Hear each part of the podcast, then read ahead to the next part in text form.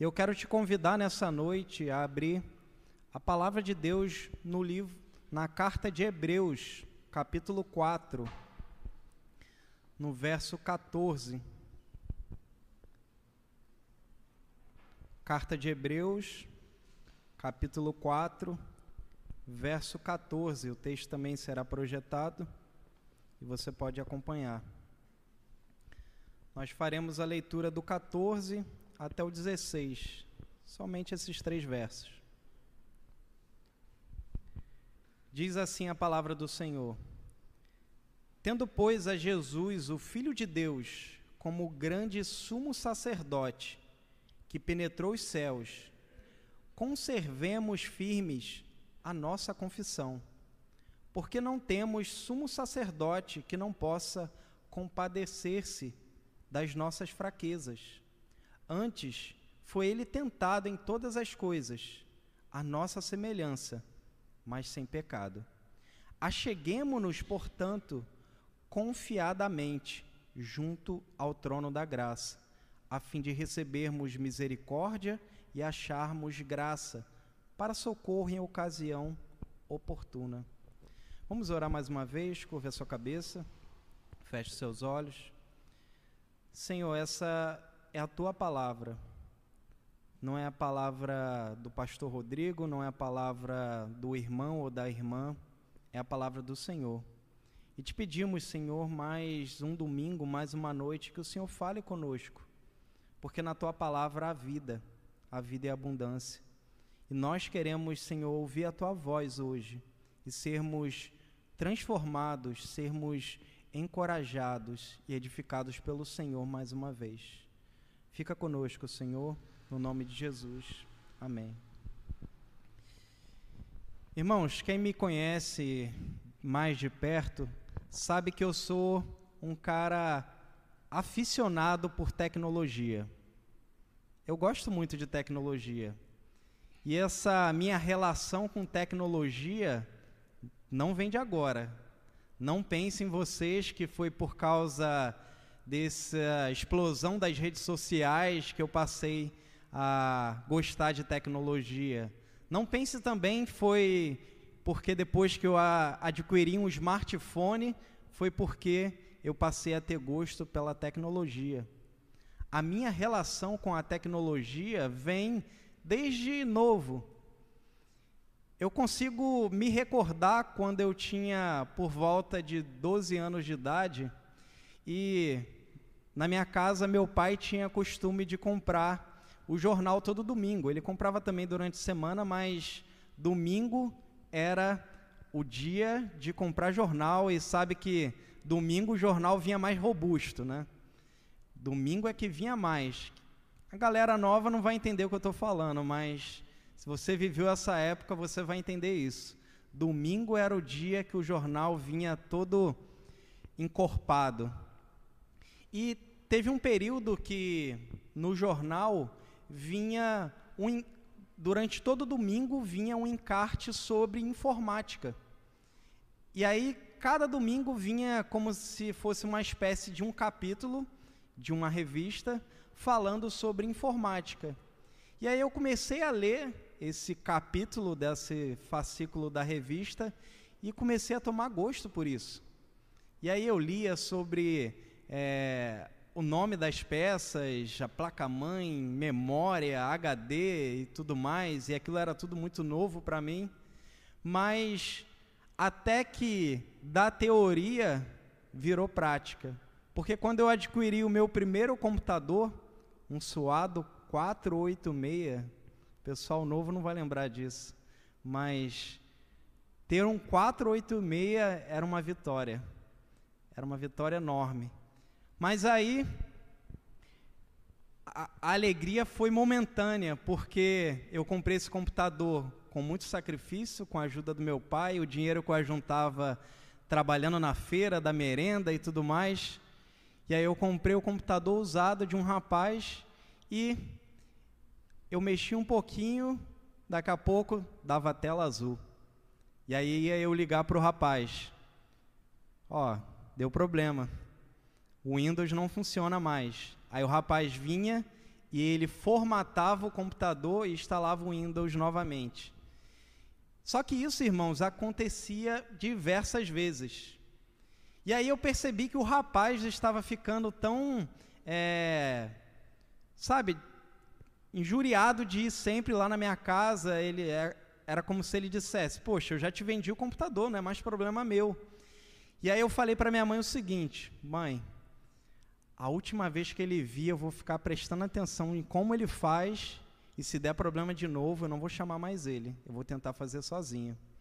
E aí aconteceu, tela azul de novo. Aí eu falei, vamos lá. E aí fui, gravei na mente tudo que ele fez e reproduzi, e estava lá eu formatando o computador, instalando o Windows sozinho. E depois daí foi milhares de vezes. E aí, depois eu coloquei em prática a operação limpa o computador. Eu abria a torre, desmontava todas as peças, pegava uma escovinha de dente para tirar a poeira e montava tudo novamente. Aquilo era um prazer enorme fazer aquilo. Parece estranho, né? Mas para mim era um prazer monstruoso fazer aquilo. Não me dava nada mais alegria do que desmontar todo o meu computador, limpar ele, ver ele limpinho e montar de novo. Então, tecnologia, irmãos, teve presente na minha vida desde sempre, desde muito novo. É claro que depois eu dei uma parada dessa parte aí de montagem, de manutenção, mas as coisas foram se aprimorando, mas eu estou sempre ali olhando o que, que saiu de novo na tecnologia, é, eu gosto das coisas que saem. E detalhe, tecnologia não é do diabo. Tecnologia faz parte da criação de Deus. O mau uso da tecnologia que é pecado. Então o problema não é a tecnologia, o problema é o mau uso. E dentre várias coisas e vários benefícios que a tecnologia nos dá, está uma coisa que, para mim, não teria tanta utilidade, mas é uma coisa, por causa de uma dificuldade que eu tenho para mim é uma coisa sensacional. Se chama GPS. Pensa num negócio muito bom. GPS. Por que para mim GPS é muito bom? Primeiro, eu não nunca deixei de esconder isso, nunca escondi isso de ninguém, mas eu nunca fui fã de dirigir. Eu acho que eu herdei isso do meu pai, que meu pai também não gosta. Mas eu dirijo porque é uma necessidade, eu dirijo porque eu preciso servir a minha família, eu preciso servir a minha esposa, servir a minha filha, que agora está chegando. Então, dirigir para mim é uma necessidade e também uma questão de honra, para eu poder servi-las, para eu poder servir as pessoas. Mas falar que eu tenho prazer em dirigir meu prazer é estar no carona lá, tranquilão, descansando, sem se me preocupar com a moto que entra na minha frente, com a van que atravessa o sinal e com a pessoa que corre na sua frente e ainda te xinga porque é, você atravessou no sinal verde, ela atravessou no sinal fechado, no sinal verde para nós e ela ainda acaba te xingando. Dirigir para mim não rola. Ter prazer em dirigir. Não quer dizer que eu não dirija. Estão ouvindo da minha boca, certo? Não quer dizer que eu não vá em qualquer lugar. Eu vou e tranquilamente. Mas como não é um prazer para mim, em lugares que eu não conheço, se torna algo difícil demais para mim. Porque eu já fico na minha cabeça pensando assim: caramba, como eu vou chegar nesse lugar? Eu nunca fui lá. Será que eu vou ter que fazer uma curva que eu não vou saber chegar lá na hora. E, poxa, como é que eu vou pegar e tal? Eu fico, na minha cabeça fica assim. Tirando isso, ainda fica uma outra questão. Será que vai ter estacionamento lá? Será que vai ter onde eu deixar o carro? Isso, é, isso sou eu, tá? Isso são as minhas dificuldades. Você talvez, provavelmente, não tenha essas dificuldades. Por isso que o GPS veio facilitar a minha vida. O GPS veio me mostrar, não, eu vou pegar esse caminho e olha que eu fico, boto no GPS E aí eu olho toda a rota primeiro, antes de poder chegar no local. E além do GPS, tem uma outra coisa que a tecnologia nos deu que é muito bom também, chamado Google Street View. Pensa numa coisa maravilhosa. Porque além de você ver o percurso, esse Google Street View é um recurso que tem que você coloca num ponto específico de uma rua qualquer e você consegue enxergar a imagem da rua em 360 graus. Ou seja, você vê o que está à sua frente e é o que está ao redor. E isso me ajuda, porque eu posso ver assim, poxa, essa calçada aqui é muito apertada, então nesse lugar que eu vou aqui, não vai dar para deixar o carro não. Vou, vou, andando mais à frente, o Street View dá para você fazer isso. Você vai percorrendo e você vai vendo a calçada. Só que, como toda a criação de Deus, há falhas. Por exemplo, eu morava com meus pais antes de ir para São Paulo, né, em 2018. Se você procurar o endereço dos meus pais, aqui em Coelho Neto, e for lá no Street View, o portão que está da casa é um portão de pelo menos 15 anos atrás. Então imagine se eu der a referência e falar, não, a casa está com um portão de alumínio assim assado e a pessoa vai lá no Street View para se certificar e ver, poxa, não, mas está um portão bem pequeno de cor branca, não é o mesmo portão. Acho que não é a casa. Então vê as limitações. Eu já procurei lugares que eu chegava e não tinha nada. Eu falei, caramba, mas está aqui dizendo que tinha uma loja aqui e está terreno baldio aqui. E o GPS é a mesma coisa.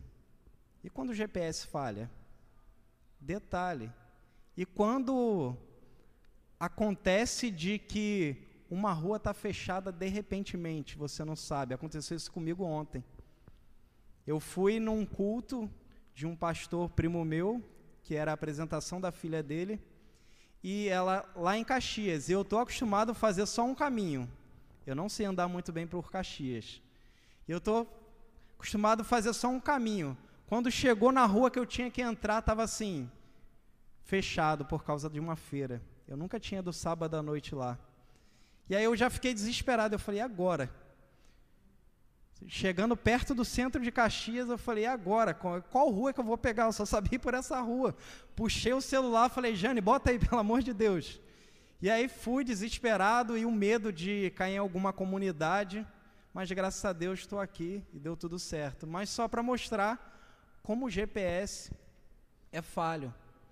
Nesses momentos, irmãos, o meu desejo é que a tecnologia fosse tão avançada que aquele negócio que a gente vê nos filmes, né, é, de ficção científica, de você se teletransportar de um lugar para o outro, podia já existir, né? Já pensou? Você não tem que passar por esse transtorno todo e é só falar assim: eu quero ir ali. Aí, puf, se teletransportar no, em outro lugar. Pô, seria uma maravilha, né? Mas veja, será que com relação à caminhada cristã, a gente também não tem o mesmo desejo? Na verdade, nós, por vezes, temos esse desejo. O desejo de que uma vez salvo por Cristo, nós queríamos que, puf, e já estivéssemos na eternidade. Por quê? Porque nesse caminho tem dificuldades. Nesse caminho é um caminho que, por vezes, é cheio de imprevistos. A caminhada cristã, você não tem certeza de algumas coisas. Hoje você está de um jeito e de repente você está em volta em uma situação, sua família passando por dificuldades, pessoas que você ama passando por dificuldades, você lutando contra algum pecado, alguma coisa. E na maioria das vezes a gente queria fazer assim, pum, e já acordar do outro lado da eternidade. Mas não é assim. A realidade, o que a Bíblia nos apresenta, é que nós temos uma caminhada a fazer. Nós não sabemos a duração dessa caminhada. Nós não sabemos o que pode vir nessa caminhada. O que nós sabemos é, nós temos que trilhar essa caminhada. E a pergunta que devemos nos fazer é: como devemos viver do lado de cada eternidade? Como nós devemos nos portar nessa caminhada cristã? Será que a caminhada cristã está fadada a ser uma caminhada onde nós caminhamos sozinhos, com o sinal de GPS falhando e com a imagem do Google Street View uma imagem diferente da realidade? Será que é isso? Hoje, nesse texto aqui de Hebreus capítulo 14, o Senhor vai nos ensinar algo precioso, que na caminhada cristã nós devemos perseverar na fé, porque somos sustentados por Cristo, com a certeza de receber graça e misericórdia de Deus através das nossas orações. O que Deus quer nos ensinar nessa noite é que na caminhada cristã nós devemos perseverar na fé, porque nós somos sustentados por Cristo, com a certeza de receber graça e misericórdia da parte de Deus através das nossas orações. nós vamos ver isso em três partes. Nessas três partes, nós temos uma exortação, um encorajamento e uma certeza graciosa. A primeira parte se encontra no verso 14. É a primeira verdade que nós aprendemos. É a verdade que devemos perseverar na fé. Veja, irmãos, essa epístola aos Hebreus, ela tem como seu tema principal mostrar a superioridade de Cristo diante de todas as outras coisas. Nós podemos ver no capítulo 1 que Cristo é superior aos anjos. Nós vemos que o Senhor tem um nome muito mais elevado do que os anjos, ele é muito mais superior do que os anjos. Nós prosseguimos e vemos que Cristo também é superior a Moisés. É superior àquele que é considerado um dos maiores nomes do Antigo Testamento. Ele é superior a Moisés. E prosseguindo, ele também é superior aos sacerdotes do Antigo Testamento e todo o sistema sacrificial do Antigo Testamento. Então, essa epístola aos Hebreus, ela mostra isso, a superioridade de Cristo, a excelência de Cristo acima de todas as outras coisas. Mas enquanto ela mostra isso, essa carta também procura exortar os cristãos a não abandonarem a sua fé em Cristo. Alguns até chegam a dizer que a epístola aos Hebreus, a carta aos Hebreus, não é nem considerada um tanto quanto carta, mas um grande sermão.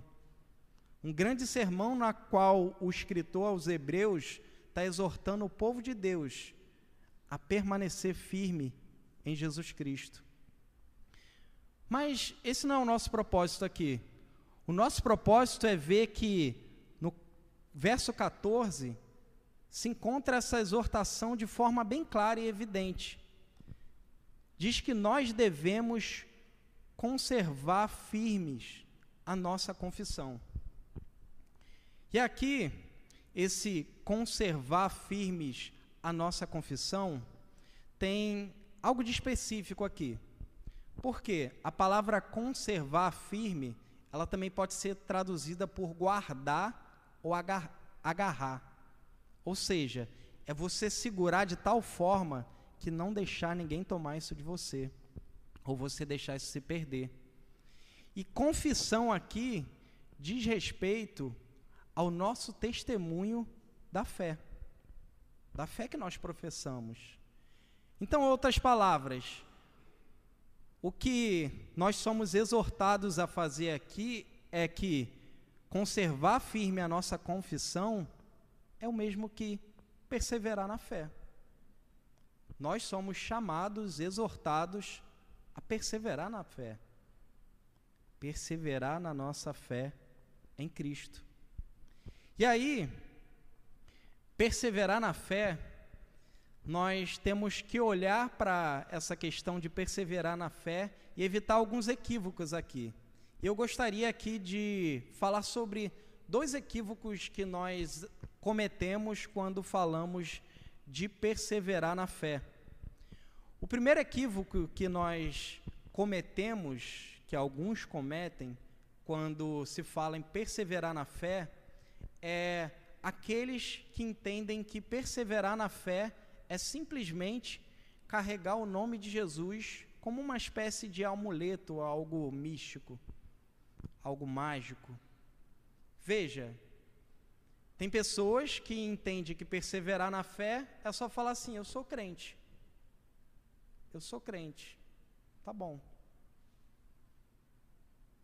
Pensando que perseverar na fé é só isso, é só falar o nome de Jesus como uma palavra mágica, como um amuleto, e já basta. Vou dar um exemplo bem prático disso. Já conheceu aquela pessoa que não tem relacionamento nenhum com Jesus? Aí na hora do vamos ver que o negócio aperta, vou, vou usar algo extremo aqui sai um tiroteio, acontece alguma coisa que a vida dela está em risco ou que ela tem alguma dificuldade e ela fala assim: está repreendido em nome de Jesus. Conhece pessoas assim? Eu conheço bastante. Veja, a pessoa não tem relacionamento nenhum com Jesus, mas na hora que o negócio aperta, ela usa o nome de, de Jesus como se fosse um amuleto achando que Jesus vai proteger ela pelo simples fato de que ela pronunciou o nome dele somente. Que ela falou as palavrinhas mágicas, está repreendida em nome de Jesus e algo vai acontecer instantaneamente. Então são essas pessoas, pessoas que só querem o benefício da vida cristã. A vida dessas pessoas não corresponde à vida de pessoas que foram alcançadas por Cristo. Paulo fala aos Filipenses: vivei de modo digno do Evangelho. Ou seja, viver do modo digno do Evangelho é viver demonstrando os frutos de alguém que teve um encontro real com Cristo, alguém que se relaciona com Ele, alguém que leva a sério aquilo que ele leva a sério. E geralmente essas pessoas, elas procuram minimizar a seriedade do pecado. E elas são tão astutas que elas usam a graça de Deus para justificar uma vida de imersa no pecado, uma vida de prazer no pecado. Elas falam assim: não, Deus é amor, Deus é bom. Mas ela está usando isso para dizer assim: não, Deus é bom e eu vou viver do jeito que eu quero. Ela não usa que Deus é bom, que é uma verdade, que Deus é bom, Deus de fato é bom, para falar que Deus é bom, mas que Deus também abomina o pecado. Ela não. O fato de que Deus odeia o pecado, Deus odeia a injustiça, para essas pessoas não existe. Elas minimizam o pecado, elas relativizam o pecado. E essas pessoas, esse grupo que eu citei, que comete esse equívoco, pode ser chamado dos libertinos. Ou seja, libertinos de pessoas que vivem uma libertinagem, ou seja, que não querem ter regra nenhuma, não querem se submeter às leis de Deus, se submeter à vontade do Senhor, que é santa, que é boa, que é agradável. Essas pessoas não querem isso. Elas querem um benefício, elas querem chegar lá, elas querem desfrutar do, da eternidade, do que a palavra de Deus diz que não haverá mais choro, que todos serão bem-aventurados, viverão com o Senhor eternamente. Elas querem desfrutar disso, mas não querem se submeter a esse Senhor.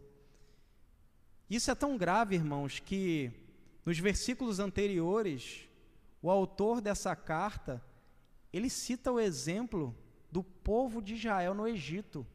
Quando ele sai do Egito e vai para o deserto, e como esse povo, eles querendo viver de qualquer jeito, não querendo se submeter à vontade do Senhor, esse povo pega e desobedece o Senhor, vira as costas para o Senhor. E aí o autor, aqui no capítulo 4 mesmo, fala que esses não entraram no descanso de Deus. Esse é o final para esse grupo. Um grupo que quer viver só dos benefícios de Deus, que não considera um relacionamento com o Senhor, um relacionamento real com Cristo, de se submeter ao Senhor Jesus, o final dessas pessoas são não entrarão no descanso de Deus. O autor deixa claro isso. Mas veja, há um segundo equívoco. E esse segundo equívoco vai no outro extremo. Vai em direção ao outro lado. Enquanto esses minimizam o pecado e dizem: "Não, já somos salvos. Nós já estamos garantidos. Nós só estamos aguardando Cristo voltar. Mas eles não querem saber de como eles devem viver nesse aguarde de Cristo. O outro grupo, eles são o oposto disso. São aqueles que confundem perseverar na fé com uma vida de perfeição. São aqueles que confundem fidelidade com impecabilidade. Ou seja, para eles, perseverar na fé é não pecar em nenhum ponto, é ser perfeito. Essas pessoas pensam eles que pecar faz perder tudo. Sabe, tudo que você recebeu de Cristo, você perdeu tudo porque você pecou. Esse é o discurso dessas pessoas. E sabe como essas pessoas são chamadas? Legalistas. Porque para eles, para chegar lá do outro lado, depende de viver uma vida em perfeita conformidade com a lei de Deus. Para eles, para eles se manterem na caminhada cristã e conseguirem chegar lá, para eles tem que ser uma vida de perfeita conformidade com a lei de Deus. E não há nada mais falso do que isso. E uma coisa interessante, irmãos, é que esses dois grupos têm uma coisa em comum durante essa caminhada. Os dois grupos, eles não vão declarar, mas as implicações com esses discursos é que na prática Cristo é descartável. Por quê? Para um, ele já está garantido. Então ele pode viver de qualquer maneira, ele não precisa de Cristo. Ele já está no bem bom, já ganhou a salvação, está lá só na praia, de frente para o mar, esperando tudo ficar melhor ainda. Para esse grupo, não, não preciso de Cristo ao longo da caminhada. E para o outro grupo, também não preciso de Cristo. Por quê? Se eu consigo cumprir a lei, para que eu preciso de Cristo? se está na minha capacidade fazer isso, porque eu preciso de Cristo. Eu posso ser salvo pelo meu próprio desempenho. Eu posso manter a minha salvação pelas minhas próprias forças, pela minha vontade. Então, irmãos, olha o equívoco. E nós não podemos cair em nenhum desses dois equívocos nós não podemos achar que a salvação e manter a salvação depende exclusivamente de nós, porque nós não caminhamos sozinhos. Nós não trilhamos essa jornada, essa caminhada cristã sozinhos. E isso nos leva à segunda verdade, bem evidente aqui no texto nós somos chamados a perseverar na fé e nós conseguimos perseverar na fé por uma razão. Porque não temos sumo sacerdote que não possa compadecer-se das nossas fraquezas. Antes, foi ele tentado em todas as coisas, a nossa semelhança, mas sem pecado. A segunda verdade, irmãos, é que depois de sermos exortados, nós somos encorajados a permanecer na fé por causa de Cristo. É através de Cristo que nós conseguimos trilhar essa caminhada e chegar lá do outro lado da eternidade, porque nós somos sustentados por Ele. A sua caminhada cristã não é uma caminhada solitária. O autor aos Hebreus diz isso bem claro aqui. Nós temos um sumo sacerdote. Nós temos alguém que é por nós, que nos representa. E esse sumo sacerdote é o grande sumo sacerdote. Ele é maior do que os sacerdotes, os sumos sacerdotes do Antigo Testamento. Porque veja, vamos lembrar aqui o, o que era o sumo sacerdote no Antigo Testamento.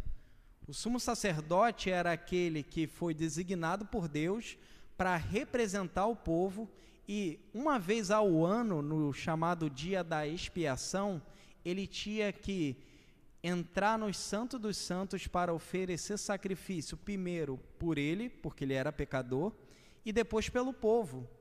Por quê? O relacionamento com um Deus Santo exigia que o sacrifício fosse prestado. Exigia que um animal fosse sacrificado, exigia que sangue fosse derramado. Então, uma vez por ano, o sumo sacerdote ele entrava para prestar isso. Sacrifício por ele, porque ele era pecador, e pelo povo, porque o povo também era pecador. E olha algo interessante: isso não importava o estado do povo. Esse dia da expiação era uma ordem. Anualmente eles deveriam fazer isso. Não importa se no período que acontecesse isso, o dia da expiação, o povo estava bem com Deus. E nós vemos ao longo do Antigo Testamento vários períodos que o povo estava bem com Deus, o povo tinha se arrependido do seu pecado, se voltado novamente para Deus, mas mesmo assim ainda era exigido o dia da expiação, ainda era exigido o sacrifício. E aí o povo, sumo sacerdote, tinha que ir lá, representando o povo, prestar sacrifício por ele e pelo povo. Mas veja, Jesus é maior do que o sumo sacerdote do Antigo Testamento. Diz o texto que ele é maior, no verso 14, porque ele é o Filho de Deus.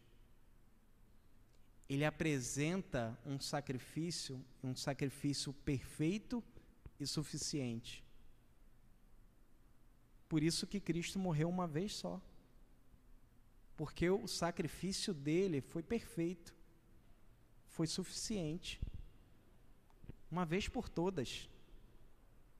E ele, filho de Deus, o próprio Deus ali, ele se entrega por nós, para que nós possamos ser aceitos por Deus. Ele se entrega por nós, para que nós possamos ter um relacionamento com Deus. E aí veja, o texto diz que ele faz isso nos trazendo de volta para Deus, restaurando o nosso relacionamento com Deus, mas o texto também diz que ele nos socorre nas nossas fraquezas. Porque ele era Deus, mas ele também era homem. E como homem, ele sabe o que é a tentação. Detalhe, ele sabe melhor do que nós o que era ser tentado. Porque ele foi até as últimas consequências. A tentação foi até as últimas consequências, mas a tentação não conseguiu vencê-lo. E é por causa disso, irmãos, que você é sustentado. É por causa disso que na caminhada, se você pecar, você não precisa ficar desesperado, como eu falei desse grupo que perdemos tudo. Não. Se você pecar, você tem um representante, alguém que se identifica com você, identifica com você nas suas fraquezas, e ele está pronto a te socorrer. Essa é a beleza da caminhada cristã. Você não caminha sozinho. Você caminha com o teu Salvador do teu lado. Não foi isso que ele falou lá em Mateus capítulo 28? naquele conhecido texto da grande comissão, eis que estou convosco todos os dias até a consumação dos séculos. Não importa onde você vá, Cristo está com você. Isso é gracioso, irmãos. Você está com Cristo aonde você estiver. Não importa se você se mudar e for para o outro lado do mundo, Cristo estará com você. Ele não te deixará sozinho nessa caminhada. É só olhar para Ele, é só depender dEle, porque Ele te sustenta nessa caminhada. Ele sustenta a sua vida. Ele sustenta a sua história. Isso é libertador demais. Porque se é Cristo que sustenta a sua caminhada, você não está mais fadado a viver dependendo do seu desempenho. Porque não depende somente de você. Você ainda caminha nessa caminhada. Mas é Ele que te sustenta. É Ele que te garante que você vai chegar lá do outro lado. É Ele que te garante que a sua passagem está garantida e Ele vai te levar até lá. É Cristo. Nós precisamos de uma caminhada cristã assim, de perto com Cristo.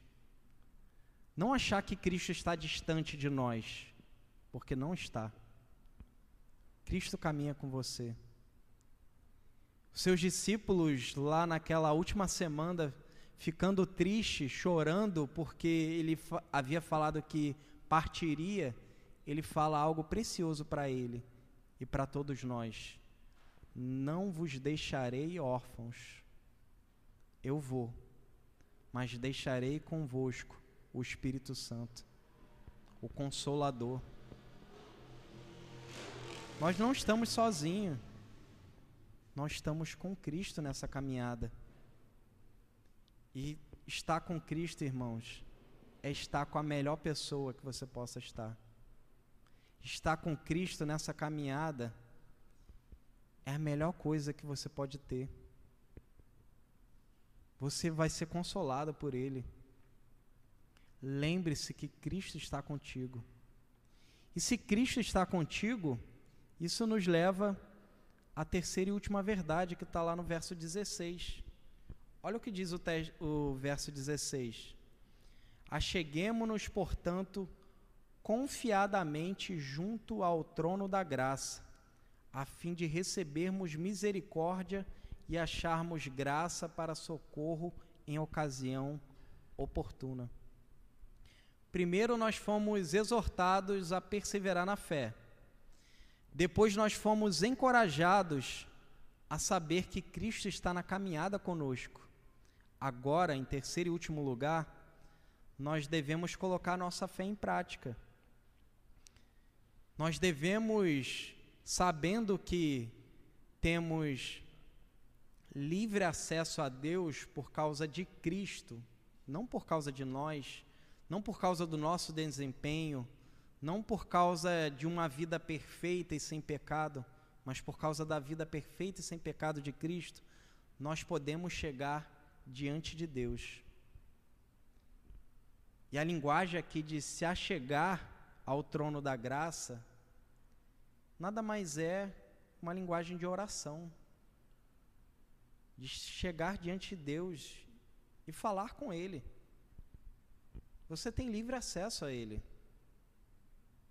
E veja, é promessa. Você tem a certeza que se você se achegar diante do Senhor, você receberá graça e misericórdia.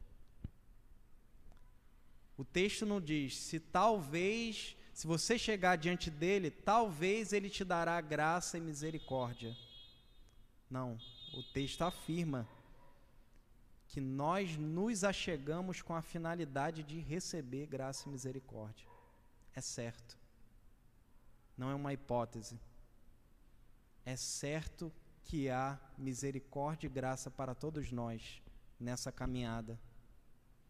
E isso, irmãos, isso é maravilhoso. Porque, por vezes, na caminhada cristã, nós vamos nos sentir enfraquecidos. Por vezes, nós vamos nos sentir que parece que o sinal de GPS foi perdido. Parece que eu estou sem rumo. Parece que a minha vida está sendo é, levada pelas circunstâncias. Quando isso acontecer, corra para o trono da graça de Deus, porque você está redondamente enganado. Ele continua governando a sua vida. Corra para Ele, porque você achará misericórdia e graça. Você achará isso indo até o Senhor. Lembra que eu falei que Ele está junto contigo em qualquer lugar? O seu trono da graça está aberto em qualquer circunstância. Não importa onde você esteja, não importa qual, qual é a sua circunstância, se é difícil demais, não importa. Você pode chegar até o Senhor por causa de Jesus Cristo. Por intermédio de Jesus Cristo, você tem livre acesso à presença do Senhor. Você tem livre acesso e tem garantia. Ele te ouvirá. Não foi isso que a gente leu no Salmo 66? Deus não nos rejeita a oração. Ele não nos rejeita a oração por causa do seu filho, por causa de Cristo. Não porque somos bons, não porque nós temos um comportamento exemplar, por causa de Jesus. Por causa que o sangue de Jesus cobre os nossos pecados. Por causa que o sangue de Jesus cobre as nossas mazelas, os nossos defeitos. Por causa de Jesus. Você pode chegar diante de Deus, não é por causa do pastor Rodrigo, do pastor Júnior, do ciclano, do fulano. É por causa de Jesus. A hora que você quiser, o tempo que você quiser, a porta da graça está aberta, irmãos. A porta da misericórdia está aberta e Deus está derramando graça e misericórdia para todos aqueles que vão até Ele. Mas você deve ir. Você é chamado e aí. Aqui entra a sua parte. Aqui entra a parte de você tomar uma atitude. Vai ficar como aquele grupo vendo a vida cristã passar e você pensar: não, beleza, sou crente. Ah, beleza, já, já criei em Jesus, já sou salvo. Não, irmãos. É chegar até o trono da graça é deixar Deus esquadrinhar o nosso coração. É falar: Senhor, eu sou fraco. Eu pequei novamente, Senhor. Mas o teu filho cobre os meus pecados. O sangue do teu filho é suficiente para cobrir qualquer pecado. Foi suficiente para cobrir pecado de assassino. Veja a vida do apóstolo Paulo. O sangue de Cristo é suficiente, irmãos, para cobrir qualquer tipo de pecado. Então vamos nos achegar até Ele. Vamos confessar a Ele as nossas fraquezas. Vamos pedir socorro na caminhada. Chega de achar que está tudo bem. Chega de achar que na caminhada cristã é igual o que muitos falam aí no mundo afora. Ah, a gente vai vivendo. Não é, irmãos. O texto nos mostra isso, que não é. Essa filosofia do vamos vivendo é lá de fora. Na caminhada cristã é dependência de Deus, é reconhecimento das nossas fraquezas, é colocar nossa confiança no Senhor. É assim. E nós vamos chegar assim, lá do outro lado, de joelhos, reconhecendo que nós precisamos de Cristo, reconhecendo que nós precisamos do seu favor, da Sua graça, porque sem isso, nós cairemos no mesmo exemplo de um povo lá de trás, que desejou viver no Egito, que não considerou o que Deus estava fazendo ao longo da caminhada. E Deus falou assim: vocês não entrarão no meu descanso. Mas aqueles que reconhecem que precisa do Senhor, que precisa da sua graça, que precisa do seu amor, eles têm a garantia eu chegarei do outro lado, porque o seu Senhor está ao lado deles. A caminhada cristã não é para fortes, é para quem considera que é fraco. A caminhada cristã para aquele que considera que precisa de ajuda. E nós temos aquele que pode nos ajudar. Aquele que sabe melhor do que ninguém o que é padecer. Porque ele foi tentado em tudo, irmãos. E o texto é bem claro em dizer aqui que ele não pecou. O texto é bem claro em dizer aqui que a tentação foi real. Ele sofreu, mas ele não pecou. Ele resistiu até o fim para te dar esse presente gracioso, que é viver com o Senhor, que é ter o relacionamento com o Senhor restaurado, que é receber as bênçãos do Senhor e estar com o Senhor eternamente. É desfrutar da bondade, da misericórdia, da graça do Senhor, como diz o Salmo 23. Bondade e misericórdia me seguirão todos os dias da minha vida. Cristo fez tudo isso por nós porque ele não precisava fazer isso. Ele fez isso voluntariamente. Ele se entregou por nós. Ele se entregou por você e por mim. Para que nessa caminhada cristã nós nos entreguemos a Ele. Nós dediquemos a nossa vida a Ele. Nós dependamos dele nessa caminhada. Eu já tentei, irmãos. Eu já tentei trilhar essa caminhada sem depender de Cristo. Houve um momento da minha vida que eu achei que dependia dos meus esforços. E eu sempre gosto de falar isso. Minha vida cristã era como montanha russa. Um dia parecia que eu estava no céu. Caraca, estou bem. Deus me ama.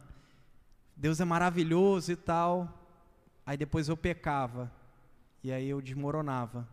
E eu falava assim: eu não sou digno de ir na igreja, porque eu sou muito pecador.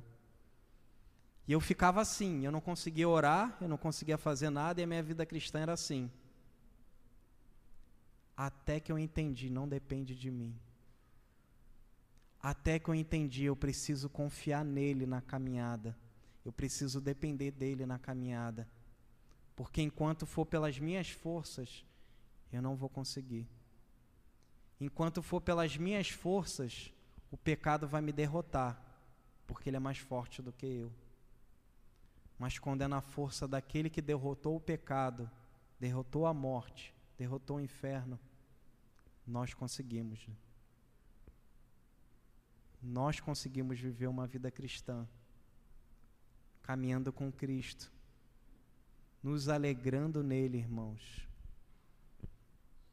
você tem dependido do Senhor nessa caminhada? Você tem colocado a sua dependência nele? Você tem feito uso desse benefício que ele te deu, o livre acesso a Deus, através da oração? É de graça, irmãos. É de graça. É só você ir até Ele e você tem a certeza de receber graça e misericórdia. E por que esperar? E por que ir vivendo? E por que achar que tudo vai se resolver num simples passe de mágica? Não. Você precisa depender dele e fazer uso disso, dessa graça que ele te concedeu, o relacionamento com o seu pai. Hoje é dia dos pais. Alguns vão se alegrar, como eu, meu primeiro dia dos pais. Eu me alegrei hoje com a minha esposa, ela preparou um, um café da manhã especial para mim, foi maravilhoso. E eu confesso aos irmãos que o sentimento é um tanto estranho. Ao mesmo tempo que eu olho e falo assim: caramba, Deus é tão gracioso. Antes eu era um menino que estava lendo lá os fascículos no jornal, é, pensando sobre computador. Agora Deus me fez pai. E ao mesmo tempo eu fico meio que não acreditando e falando: caramba, é verdade mesmo? Será que eu não estou sonhando isso? Tem hora que parece que a ficha não cai. Mas veja, o meu consolo é que quando eu falhar como pai, eu vou falhar certamente, quem é pai sabe disso. Quando eu falhar como pai, eu vou falar para minha filha: Filha, seu pai vai falhar, mas você tem um pai que não falha. Vai ter um momento que eu não vou cuidar bem de você, não porque eu não quero, mas porque eu sou limitado. Mas o seu Pai Celestial nunca vai deixar de cuidar de você. Vai ter um momento que o seu pai não vai estar mais com você, mas você nunca vai deixar de ter o seu pai ao seu lado. Isso, meu, meus irmãos, é a mensagem do Evangelho. Isso nos fortalece na caminhada. Sabermos que nós temos esse Pai, um Pai bondoso, um Pai gracioso, que nunca nos abandona, que não nos deixa sozinho nessa caminhada, que sempre está disposto a nos dar graça e misericórdia. Vamos ficar de pé para nós orarmos? E chegou o momento de nós colocarmos isso que nós vimos em prática. Acheguemos-nos, portanto, confiadamente junto ao trono da graça. Esse é o momento. É o momento de você chegar ao trono da graça. Você não depende de mim para chegar ao trono da graça. De quem você depende é Cristo. E Ele já te concedeu acesso. Então vá, meu irmão, vá, minha irmã, por meio de Cristo, ao trono da graça. esteja certo de uma coisa: não é o pastor Rodrigo que está falando, é a palavra de Deus. Se você for, se você colocar diante dele, você vai receber misericórdia e graça. Curve a sua cabeça, feche seus olhos. Senhor, nós estamos aqui, porque não há outro lugar para nós irmos, Senhor. Como disse Pedro, Senhor, para onde nós iremos, para quem nós iremos, se só o Senhor tem as palavras de vida eterna. Obrigado, Senhor, por ser esse Pai maravilhoso. Obrigado, Senhor, por ser esse Pai que nos ama incondicionalmente. O seu amor não aumenta, não diminui, o seu amor é perfeito por nós. Obrigado, Senhor, porque é somente olhando para o Senhor que eu posso ser um pai melhor. É somente olhando para o Senhor que nós podemos ser pessoas melhores, Senhor. Porque o Senhor é o nosso Pai perfeito. É somente através do Senhor que nós podemos trilhar essa caminhada cristã, Senhor. Porque nós dependemos de Ti, Senhor. Derrama sobre nós agora, Senhor, misericórdia e graça. Porque é a promessa do Senhor nós precisamos, Senhor, da tua misericórdia e graça, porque nós, ao longo dessa caminhada, nós somos feridos, Senhor. Ao longo dessa caminhada, nós nos cansamos. Ao longo dessa caminhada, nós nos frustramos, Senhor. Mas o Senhor nos renova nessa caminhada. O Senhor nos provê misericórdia e graça o Senhor nos envolve com seu amor gracioso. O Senhor nos dá tudo aquilo que nós precisamos, Senhor. Venha sobre nós agora, Senhor. Nós precisamos de Ti. Nós não queremos caminhar sozinhos, Senhor. Nós não queremos achar, Senhor, que o Teu nome é um nome mágico. Nós queremos confiar no Filho de Deus, na pessoa do Filho de Deus. Nós temos um encontro real com Cristo, nós conhecemos o Cristo de fato, o Cristo que se entregou por nós. E nós queremos, Senhor, abdicar de nós toda a pretensão de achar que a salvação e perseverar na fé depende do nosso desempenho. Nós não podemos isso, Senhor.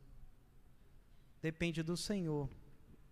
Depende da tua graça, depende da tua misericórdia, Senhor. Nos ajuda, Senhor, nessa caminhada. Nós precisamos de Ti. Nos envolve, Senhor, com Teu gracioso e poderoso amor nesse momento. Nós te louvamos, Senhor. Nós te exaltamos e declaramos que sem Ti, Senhor, nós não podemos caminhar.